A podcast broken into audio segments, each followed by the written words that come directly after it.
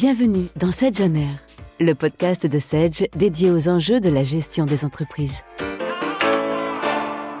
Bonjour Céline Bell. Bonjour. Vous êtes directrice marketing produit de Sedge. Aujourd'hui, on parle de dématérialisation. C'est un sujet central de la transformation digitale, la cheville ouvrière du télétravail est certainement un maillon incontournable lorsque la facture électronique se généraliser. En effet, la dématérialisation, c'est le couteau suisse de la digitalisation, indispensable dans la plupart des cas de figure. Par exemple, pour valider à plusieurs une facture ou un projet d'investissement, ou encore accélérer la clôture des comptes, mais aussi tout simplement pour économiser du papier, des espaces de stockage et l'énergie des collaborateurs pour rechercher un document. La dématérialisation, c'est bon pour la RSE et c'est bon pour les équipes. La démat, c'est bon aussi pour la traçabilité des informations et la sécurité de leur hébergement. Et donc, pour l'application du RGPD. Au demeurant, vous l'avez évoqué, la systématisation de la facture électronique induit pour les entreprises de disposer d'une solution de démat à partir de 2024 pour traiter leurs factures fournisseurs. Alors, en effet, c'est bien toutes les entreprises et toutes les fonctions qui sont concernées par la dématérialisation. Bon, ok. La dématérialisation est incontournable et s'applique au moins de papier. J'aimerais quand même entrer dans le détail des bénéfices concrets. Prenons l'exemple de la dématérialisation des factures fournisseurs.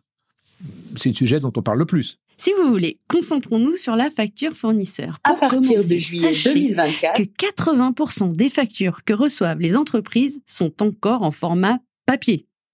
Cette masse de papier, il faut d'une part l'intégrer dans sa comptabilité, la transmettre à un ou plusieurs valideurs, la stocker, et puis souvent plus tard pouvoir rechercher ces factures dans les classeurs, qu'elles datent de un mois ou de trois ans? Surtout pendant les périodes de dite. Et ajoutons, pour préciser encore le tableau, que toutes ces opérations euh, intégrées, validées ou stockées, elles ne se déroulent pas sur le même site, de bureau à bureau, mais avec les, les archives au fond du couloir. Ah oui, globalement, pour les organisations, traiter du papier, c'est l'enfer.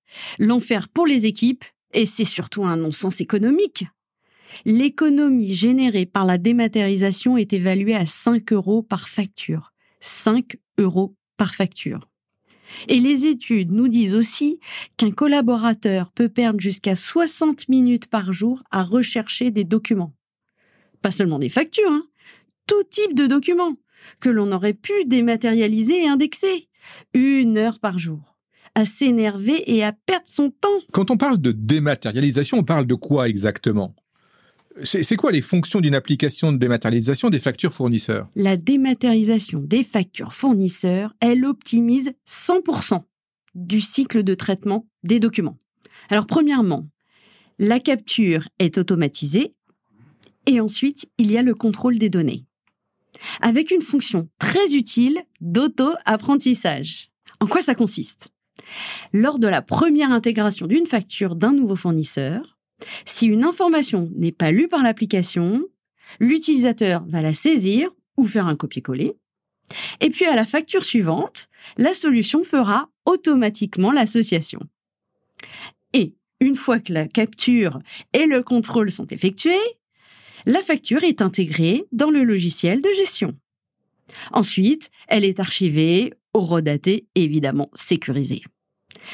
Tout ce processus d'industrialisation permet de faciliter la transmission, la publication et le partage des informations, en particulier dans le cadre du flux de validation. À tout moment, les collaborateurs peuvent consulter l'état d'avancement des factures. Alors Céline, ça c'est pour la théorie, mais dans la pratique, si on allait voir un peu du côté de vos clients, comment ça se passe? Alors, prenons cet exemple. Avec 50 000 factures reçues par an, la Chambre de commerce et d'industrie de Nice est un excellent exemple. Limiter le papier en circulation fait partie de ses objectifs prioritaires.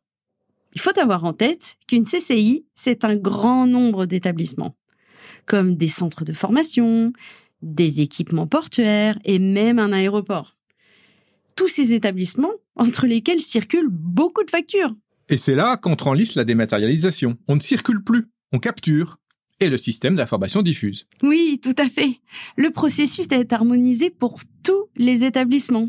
Et du coup, n'importe qui, de n'importe quel établissement, peut aller consulter ou annoter une facture, à partir du moment où il est habilité, bien entendu.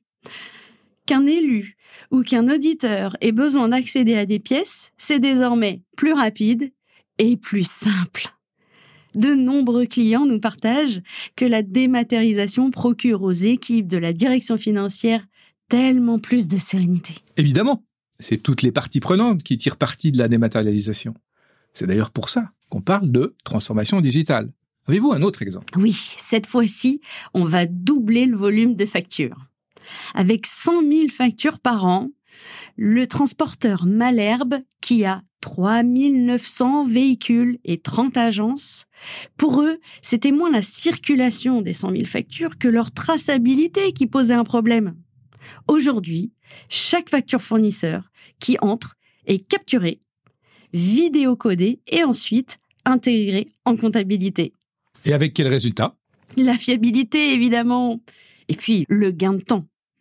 Le délai de validation est passé de une semaine à trois jours. Et puis, j'imagine, on a aussi une amélioration de la relation fournisseur, qui sont quand même plutôt prévenus en cas d'anomalie et qui voient sans doute avec satisfaction les délais de règlement mieux respectés. C'est en effet un point qu'il faut aussi porter au crédit de la dématérialisation des factures.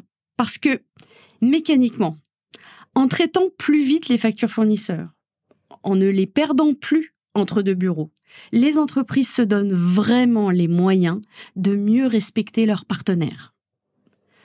En ces temps de très forte tension sur les chaînes d'appro, séréniser durablement la relation fournisseur est un réel avantage différenciateur.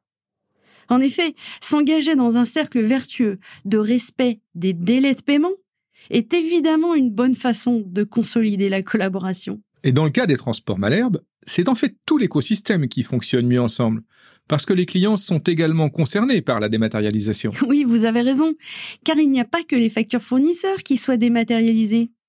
Ce sont tous les documents de transport auxquels les 4200 clients accèdent à travers un portail extranet. Magnifique démonstration. La dématérialisation est bien le couteau suisse de la transformation digitale. Céline Ben, on arrive à la fin. Est-ce que vous avez un mot pour conclure? Oui. Au-delà de la suppression du papier, ce qui est en jeu, c'est la facilitation de l'échange des données. De ce fait, Sage propose une gamme complète de solutions qui ne se limitent pas à la seule dématérialisation des documents papier. La signature électronique, par exemple, répond aussi à cette ambition. Nous pourrons l'aborder lors d'un prochain rendez-vous. Avec plaisir. Merci, Céline Bell, d'avoir contribué à cet épisode de Sedge on Air. Et à très bientôt. Merci d'avoir écouté le podcast Sedge on Air. Retrouvez tous les épisodes sur vos plateformes de streaming et sur le blog Sedge à l'adresse sedge.com/blog.